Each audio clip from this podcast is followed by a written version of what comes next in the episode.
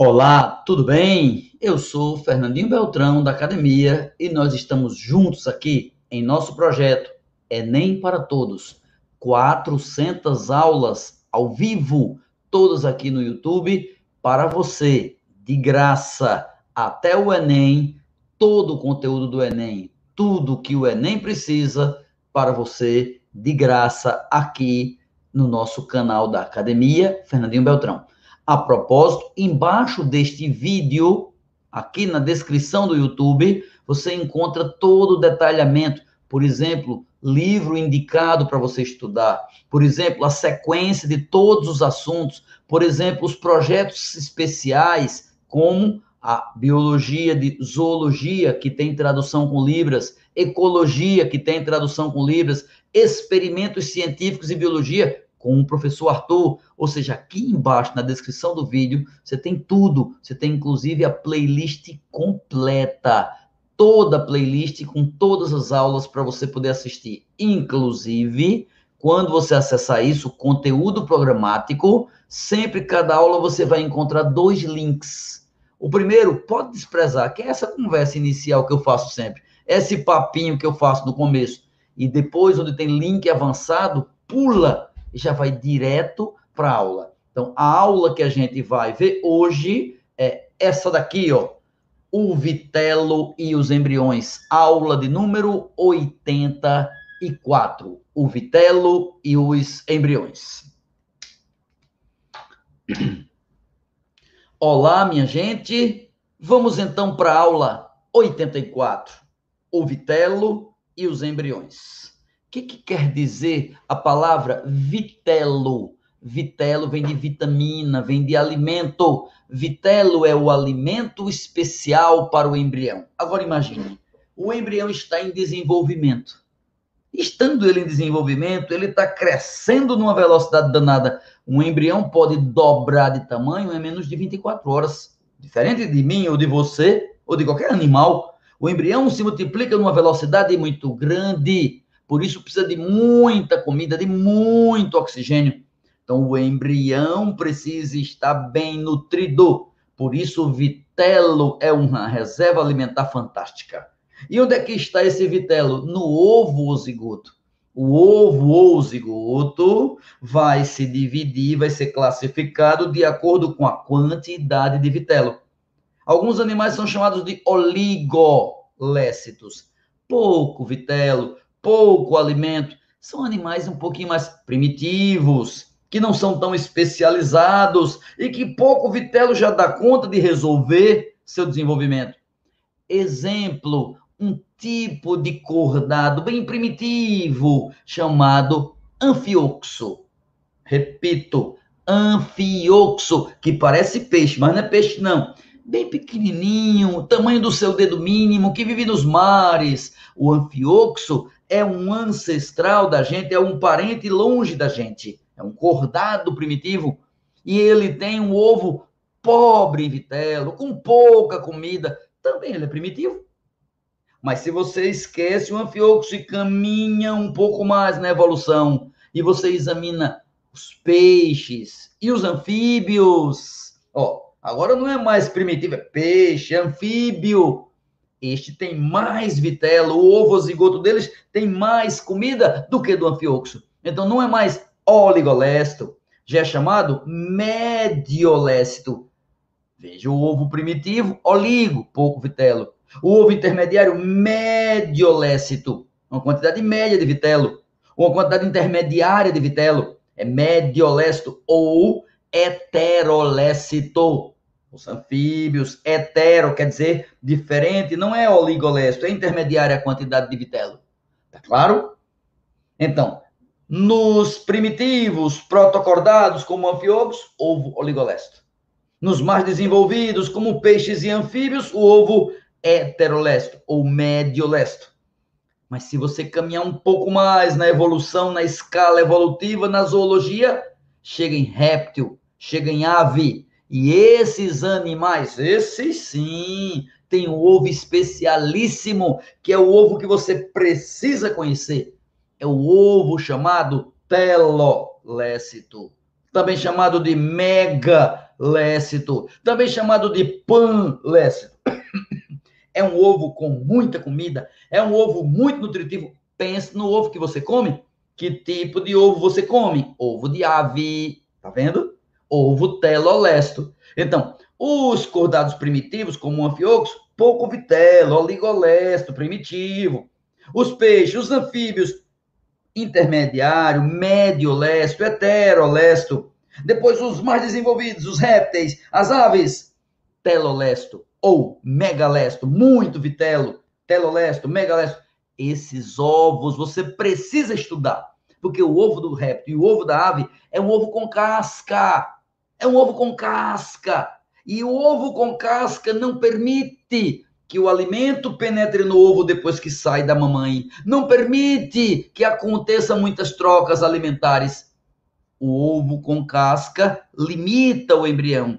Então, o embrião trancadinho ali dentro tem que ter um saco vitelino gigante, um saco vitelino grandão, com muito vitelo, com muita comida, com muito alimento, para manter esse embrião desenvolvido. Então, tem um saco vitelino. Mas não é só o saco vitelino, não. Ligado ao intestino desse embrião, tem dois sacos: o vitelino da comida e o outro, o dos excretas, chamado de alantoide alantoide. É um saco em forma triangular que guarda os excretas, que guarda o ácido úrico, que guarda o ácido úrico que fica acumulado.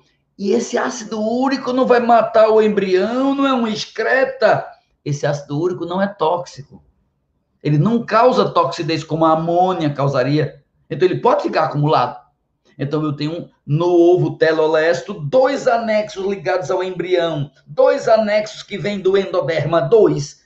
O saco do vitelo, vitamina para o bebê, e o saco triangular, o saco chamado alantoide, que vai permitir armazenamento de excretas. Ok? Mas esse ovo com casca tem algo mais além disso. Tem uma bolsinha que protege o embrião, uma bolsinha com água em volta do embrião porque veja, nos anteriores, primeiro protocordado do ovo oligolesto, protocordado primitivo, anfioxo, vive na água, no mar. Segundo, peixe, vive na água. Anfíbio, vive na água, pelo menos na fase reprodutiva. Ou seja, todos tinham aguinha fora do corpo. Quando chega no réptil, quando chega na ave, eles têm adaptação à vida terrestre. E essa adaptação terrestre envolve uma membrana em volta do embrião, uma pele, uma bolsa, a bolsa d'água.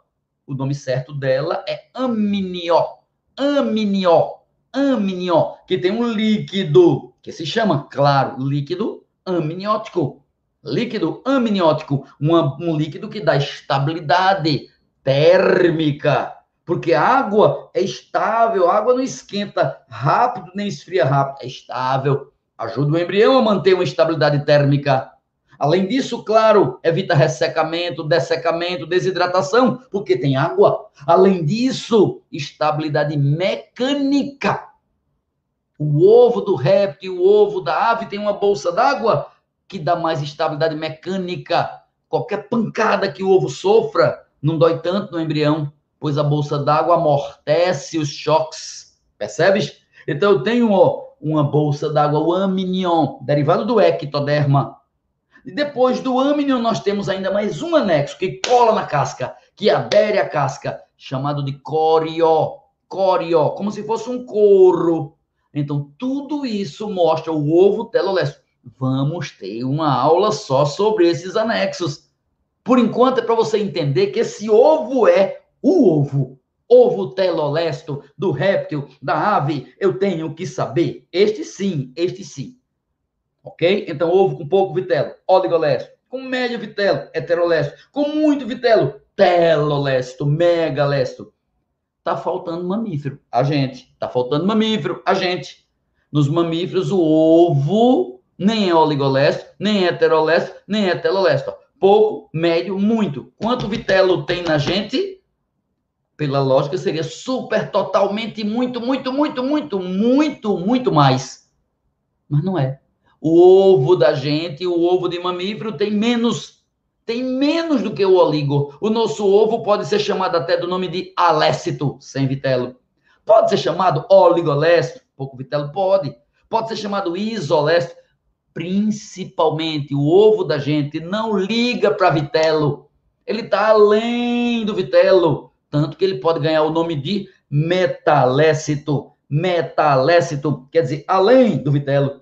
Por que além? Porque nós, mamíferos, que precisaríamos de muito mais comida embrionária, temos, temos a comida, mas ela não está no ovo. É a mãe que manda para o filho, é a placenta que nutre o embrião. Então nós mudamos a lógica alimentar. Peixe, anfíbio, réptil, ave, come o que tem dentro do ovo. A gente até come o pouco que tem, mas come principalmente o que vem pelo cordão umbilical vindo da placenta que está ligando o bebê com a mamãe. Os mamíferos possuem, ou a maioria possui, placenta. Isso faz o ovo do mamífero ser um ovo diferente, um ovo com pouquíssimo vitelo, ou nenhum vitelo, ou metalécito, ou oligolécito, ou alécito. Esses são os ovos, os embriões e os anexos embrionários interligados a ele. Meu povo, meu povo, meu povo, queria dar boas-vindas aqui a Gabi.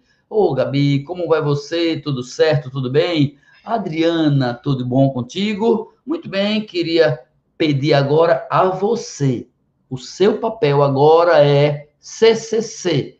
Curta, comente, compartilhe, espalhe as ideias boas copie o link desta aula e passe para amigos através do WhatsApp, através de qualquer rede social, do Facebook, não importa. Divulgue para as pessoas aquilo que você encontrou que presta. Aplauda educação. Já chega de tanta gente aplaudindo tanta coisa que não presta. Um grande abraço a todos. Muito, muito, muito obrigado e até a próxima oportunidade. Todo dia, às 14, tem aula aqui para você.